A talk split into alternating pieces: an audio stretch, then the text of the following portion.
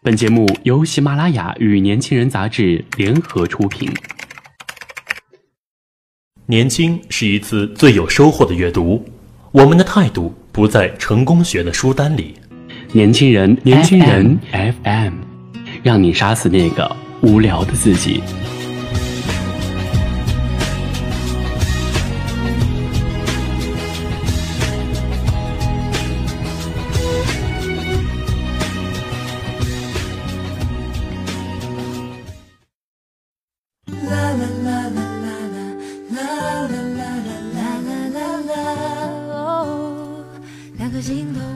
好的，今天呢，为大家分享的这篇文章叫做《嘿，其实我很喜欢你们现在的模样》，作者呢是张荣，年轻人的夜读投稿者。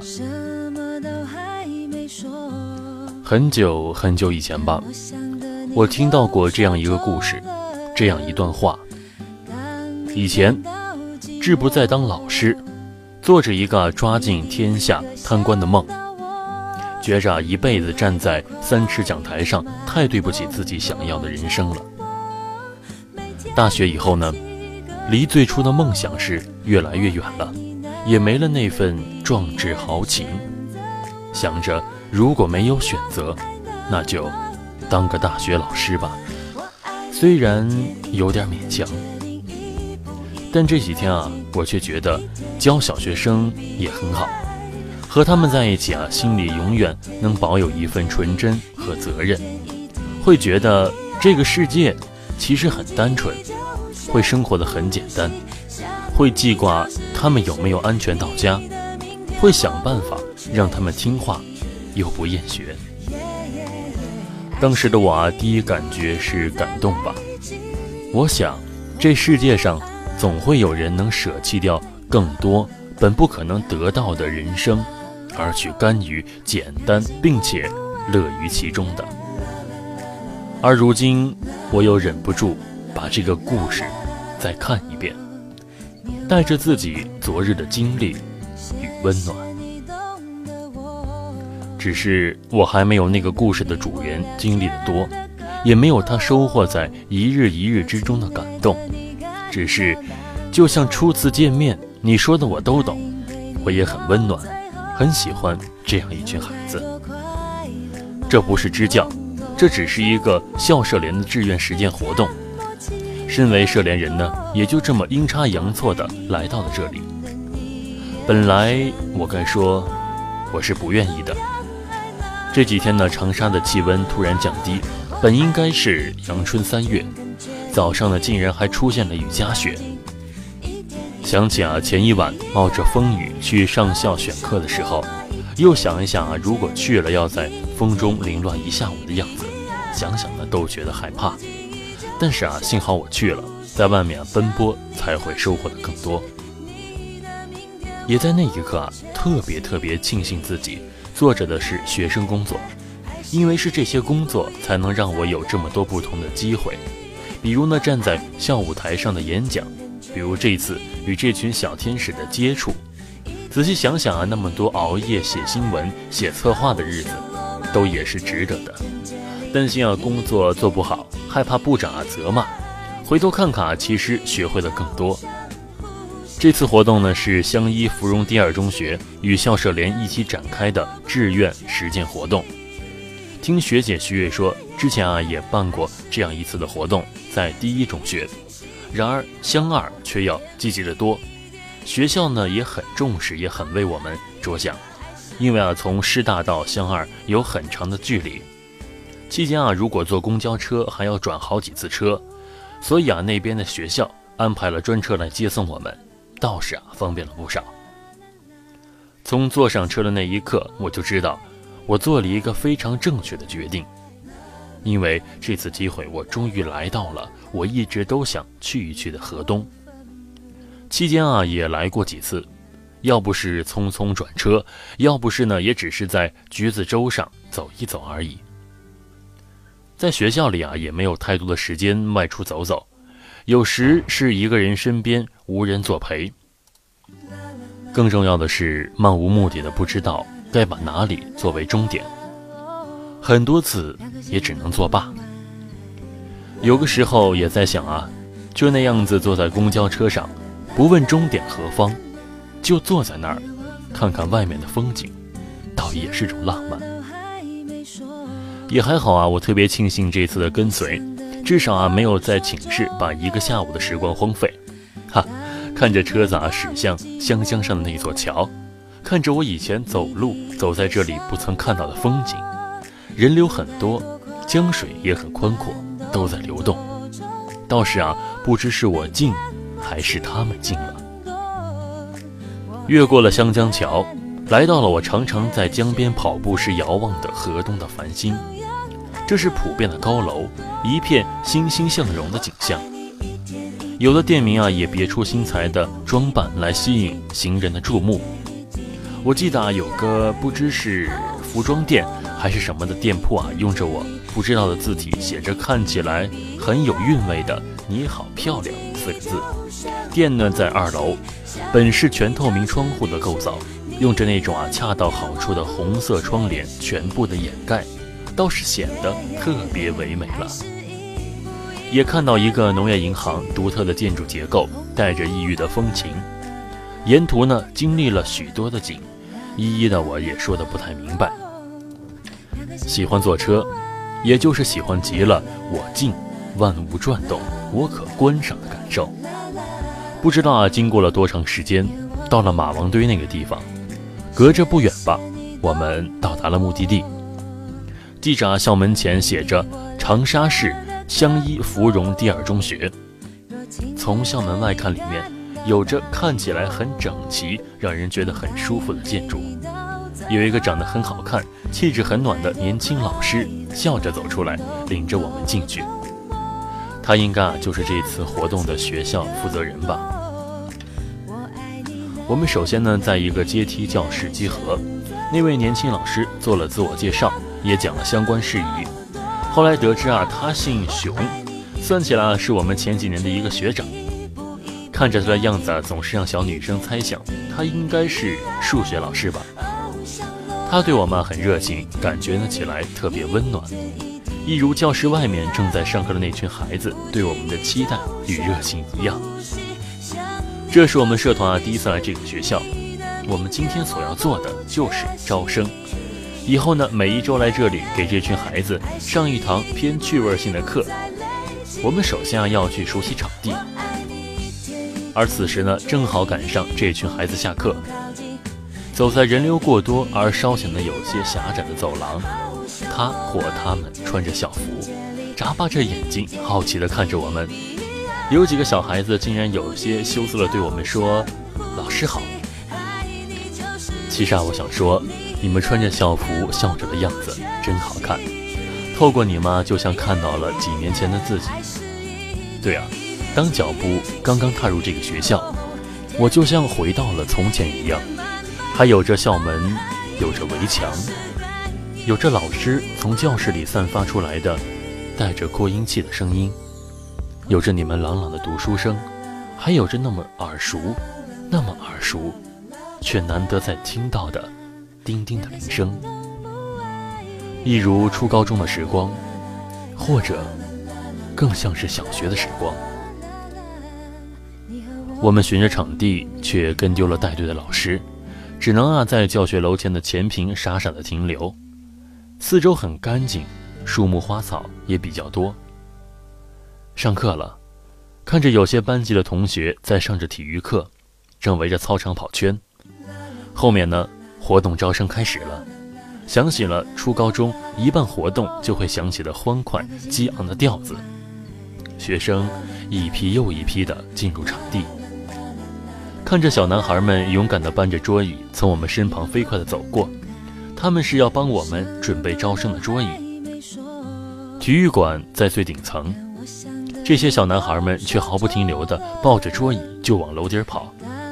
想帮他们，他们却只是有些害羞地笑着说：“不用。”招生开始了，看着这各自不同的小孩子，也倒是感兴趣。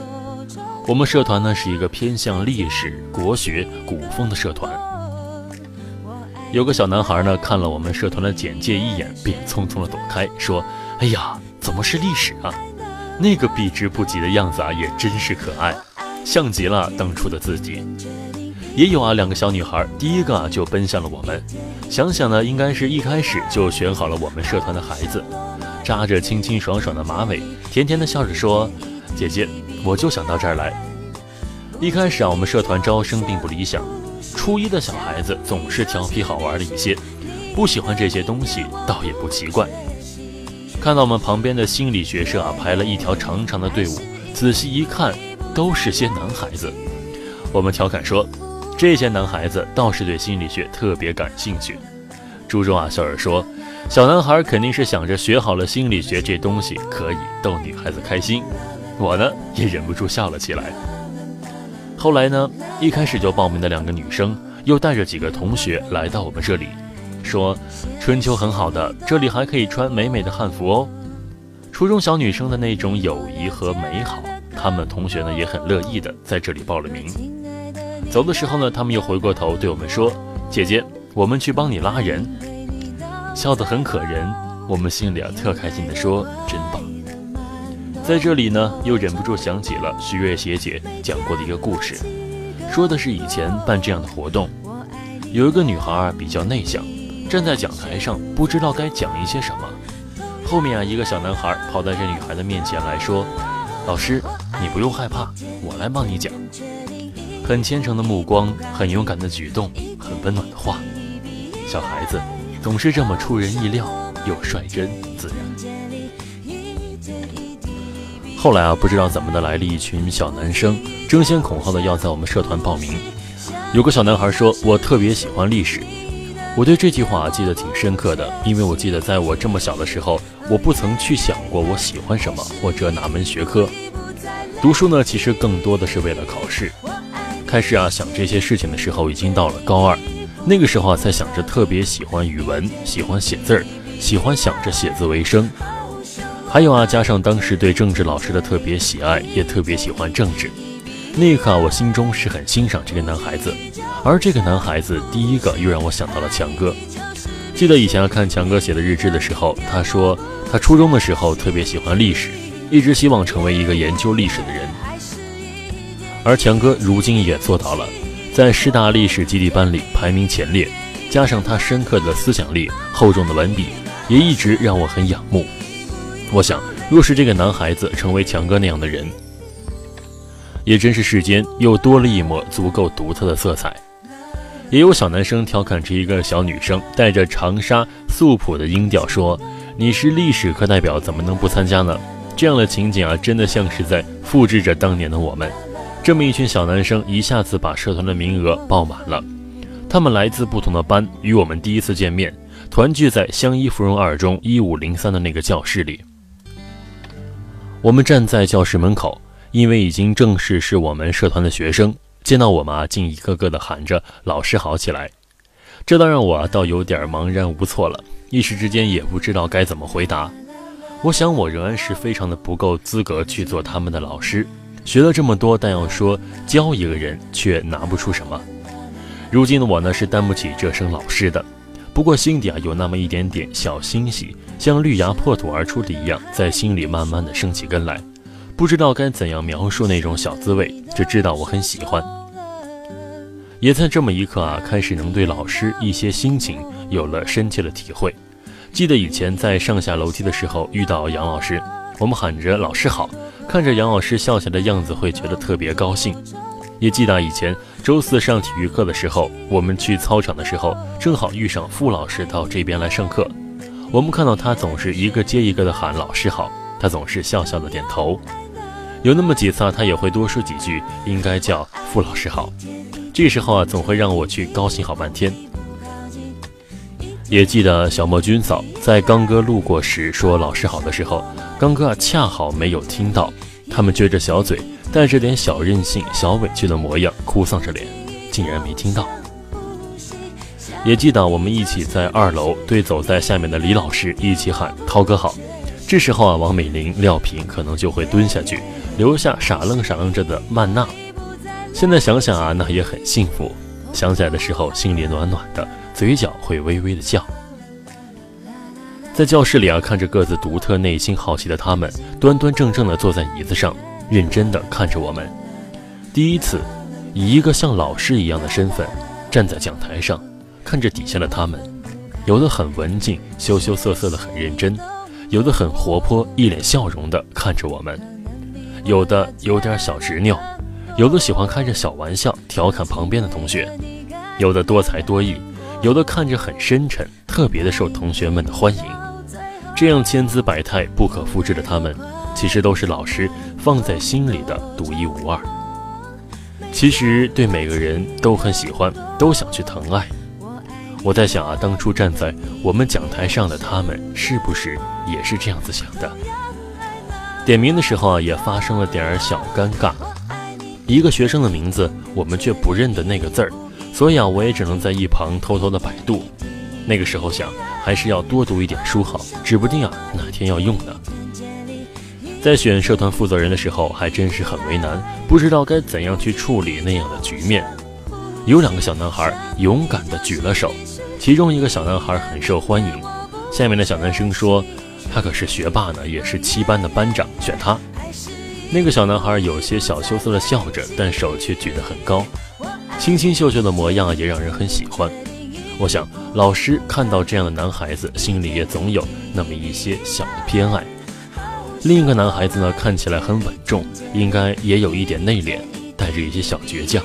我想，他是特别想做这个负责人的，只是在这个时候才懂得站在讲台上那个人的为难，不想去拒绝任何一个人，也害怕不经意间的举动抉择会把他们伤害。最后，我们只能选择投票。虽然结果啊早已料定，回校的时候我还是有一点小愧疚，在想啊那个小男孩会不会还有着挫败的不高兴？虽然这以后迟早会经历，而且可能还会经历很多，我想去做的就是让他们受到怀疑自己的这种伤害，不要在还是这么小的年纪，选择了那个小男孩做负责人。理事长啊稍稍有点严肃地说。你既然担任了这个职位，你就要承担好你的责任，要管好班级的纪律，也要每次负责组织好大家来到这里。他很欣喜啊，一无所惧，又装着稳重地说：“好，我会的。”回去的时候啊，已经很晚了。只记得当时熊老师送我们离开时，拼命地向我们招手笑着的样子。六点开始坐车，七点多才到桃子湖，天早已经黑了。一路上，各种笼罩在黑夜下的霓虹灯光亮，倒也是别有意境。已经很久没有这样子满心欢喜的在路上看着风景了。一路上，我想了很多，去想很多。在从学校走出的那一刻，突然想，以后若是当一个中学老师也挺好的。我在想，自己学的东西还是不够，要想去教一个孩子什么，我却真的还教不了。突然间觉得我要学东西也有很多，书法，能够在黑板上写下好看的字；普通话，带着北方人的字正腔圆、儿化音那种感觉；知识，广播如海的知识；演讲口才，把自己想表达的东西能够精彩绝伦的讲出来；人心爱护，我想给他们每个人带去快乐，又想让他们好好的学习。因为我知道，很多时候，只是学位的确能让你进入一个更高的平台、更宽广的世界，能够让你啊可以有机会在你所想象的圈子里生活。因为差不多经历的你们，也真的是在殊途同归，开始志同道合，所以我也一直在迷茫，不知道以后该干什么，也一直以来放不下考研的执念，我还想去北京。我不想去想太远的以后，有的时候想多了，反而只是想想了。我还是要有理想的。如果可以，我希望的是能去北师大汉语言文学。我只是不想这么年轻，就从没想过去一去远方看一看更大的世界。而那些我一直觉得我学着不太有用的东西。在这个世界的某一角，有人奉为圭臬，所以有很多事情不必去深究它眼前的价值，有的时候，它的影响比你想象的要长远得多。站在讲台上，对老师在上面的心情也越来越能理解。他们眼中的每一个我们都很可爱，也都有所期盼，都愿意去好好疼爱。我是要好好感谢我遇到的他们，不论未来如何，路在脚下，还是要一步一步好好的去走的。我们要勇敢的把自己稍微觉得有点光亮的东西拿出来，因为或许。有那么一天，它真的可以星星之火可以燎原。我们要学会看清这个世界，然后去爱这个世界；也要学会去接受本来的自己，然后不回头的一步步往下走。这段话是昨天看了你的说说，想对你说，同样也想对自己说的。这一年一开始，我就告诫自己，不要去回忆。回忆虽美好，但终究是过去了的。我要好好的走好现在的路，不想这只能沦为回忆。所以，我不在某个时刻特别的感伤，也不再特意的去给某个人留言，因为有些东西不去触碰，真的会更加美好。我高兴激动的时候，还是会把某些故事冲动的讲给某些人听。当你们给我发消息的时候，我也很开心。你还记得，也很愿意去说一说自己的话语。我看到某些熟悉的场景，还是会想起一些东西。看着你们过得开心，自己也跟着开心。有烦恼，有忙不过来，有被批评的时候，但是我很爱这样的自己，很爱现在的生活，也很希望你们。